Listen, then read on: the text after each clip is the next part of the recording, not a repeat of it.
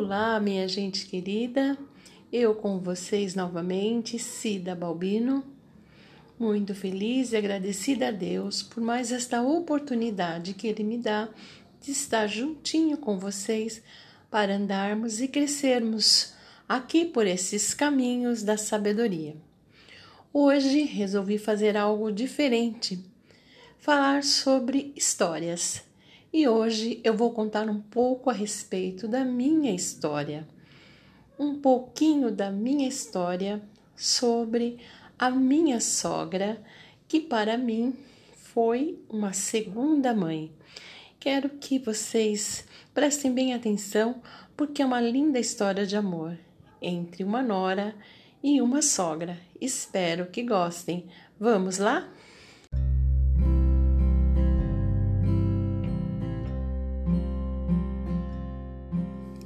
Este episódio é um patrocínio da Adele Confeitaria, trabalhando com responsabilidade e com amor, transformando seu sonho em realidade. Para maiores informações, vá até o Instagram arroba Adele Confeitaria.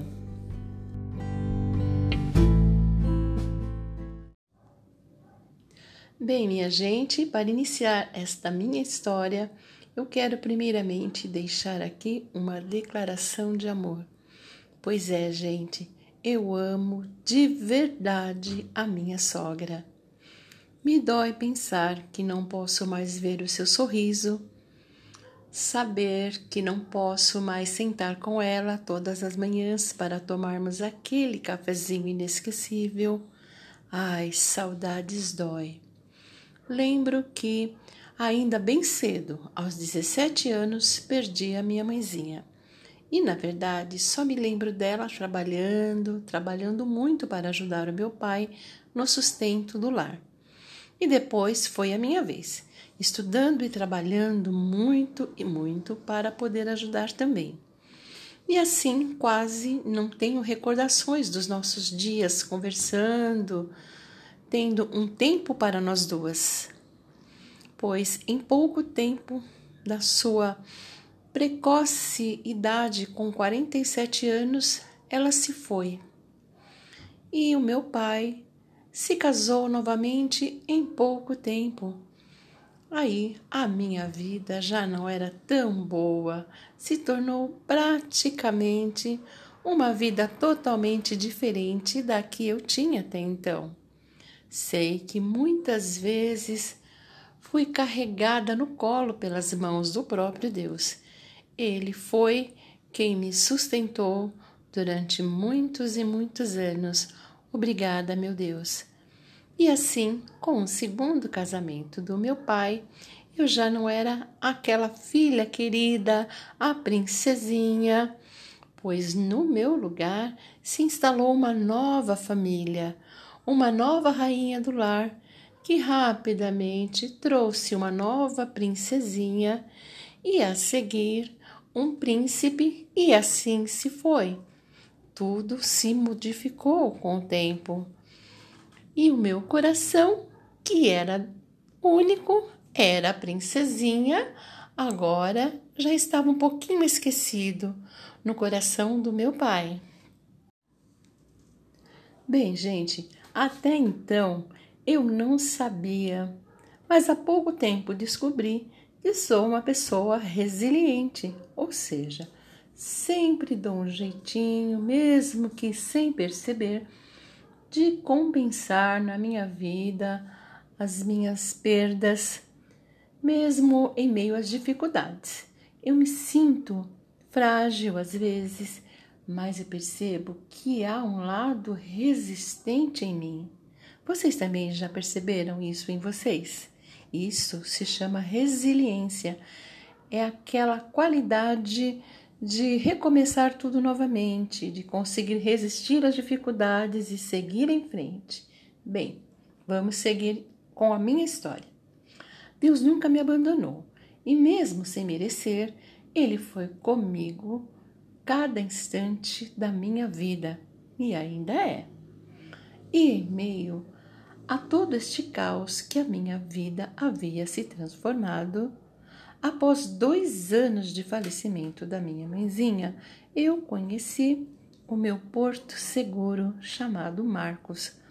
Quando eu o vi, algo no meu coração me dizia que ele havia vindo para ficar, que ele seria o homem da minha vida, gentil, educado e respeitoso, e com o seu jeito único, foi aos poucos conquistando o meu coração, que era tão sofrido e que parecia para mim é, mais um, um gato escaldado com medo de água fria. Mas, com a sua paciência e amor, conseguiu romper esta barreira que aos meus olhos parecia intransponível. Às vezes nos encontramos tão machucados que isto nos faz acreditar que não somos dignos de alguma bênção, de alguma felicidade por parte de Deus, não é mesmo? Mas Deus não se preocupa com os nossos pensamentos, ele olha para o nosso coração, que é o mais importante para ele. E foi assim que comecei a sentir novamente a paz com Deus e com Ele. Ele me passou segurança e a certeza que ao seu lado eu estaria bem. Começamos a namorar e logo ele me levou à sua casa para que eu conhecesse a sua família. E ali, naquela casa, conheci a minha sogra, a minha futura sogra a minha segunda mãe, Adele, uma mulher forte, mas doce, amável, que gostava de fazer o bem sem se importar a quem. Ai, Adele, minha querida, que saudades! Você está com o Papai do Céu, mas ainda está no meu coração. Aí entendi o porquê meu namorado até então era como era pois foi criado por uma mãe maravilhosa, uma mulher que amava a Deus sobre todas as coisas. O tempo passou, ficamos noivos, nos casamos e eu fui a cada vez mais me aproximando de minha sogra. Saudades. Hoje eu vejo muitas moças que maldizem suas sogras, brigam com elas, fazem até mesmo uma espécie de concorrência com o filho delas. Mas olhem, vou deixar aqui um recadinho. Saiba que se você encontrou alguém que ama, que escolheu para ser o seu marido, que você encontrou algo especial nele e que a fez desejar ser a sua esposa, você deve dar graças a Deus, primeiramente, e à criação que ele teve, e que na grande maioria, mas grande maioria das vezes, foi dada por sua mãe, a sua sogra. Então, minhas queridas e meus queridos, tomem muito cuidado quando estiver falando algo de sua sogra, pois foi ela que trouxe para você a pessoa que a faz feliz ou que o faz feliz. Bem, pessoal, eu creio na Bíblia e em tudo que lá está escrito. E se vocês também acreditem, comecem a pensar, porque lá está escrito que de uma mesma fonte não pode sair água salgada e água doce. Isto está escrito no livro de Tiago, capítulo 3, versículo 11 e 12. Pode uma mãe ruim produzir, criar filhos bons? E em Lucas 6,44 fala que a árvore é conhecida pelos seus frutos. Será possível colher figos de um espinheiro? Então, noras e genros, antes de julgar a sua sogra, vejam que dela saiu o seu príncipe ou a sua princesa que você tanto ama. E muitas vezes fica do lado contrário, achando que a sua sogra é uma pessoa ruim, que ela não é uma pessoa de boa índole. Será que não foi uma escolha da, pessoa que você escolheu? Será que ela não teve uma boa educação, mas escolheu seguir um caminho errado? Comece a observar, observe muito bem tudo que está acontecendo, tudo que aconteceu e tire as suas conclusões. Mas tome muito cuidado no final da tua conclusão. Sei que muitas sogras são difíceis de lidar, mas saibam que gostar de alguém também é uma escolha, principalmente se esta pessoa faz parte da nossa família. Pode ser que um dia esta mulher que você tanto julga e que é a sua sogra pode ter sido um dia uma mulher muito diferente. Talvez mais doce, mais calma, mais compreensiva, mas que a vida lhe transformou no que é hoje. Pode ser que você veio e lhe tirou o que ela tinha de melhor, talvez o melhor dos filhos ou a melhor filha, e isto, sem que ela perceba, lhe trouxe uma sensação de perda, de menosprezo por parte do filho ou da filha. Mas, ei, noras, genros, se vocês querem ser abençoados em seus casamentos e ter boas noras e genros, aprendam agora. O que você plantar hoje, certamente colherão. Usem de sabedoria, de sensibilidade, observem tudo com calma e vocês verão que existe uma pessoa maravilhosa dentro da tua sogra.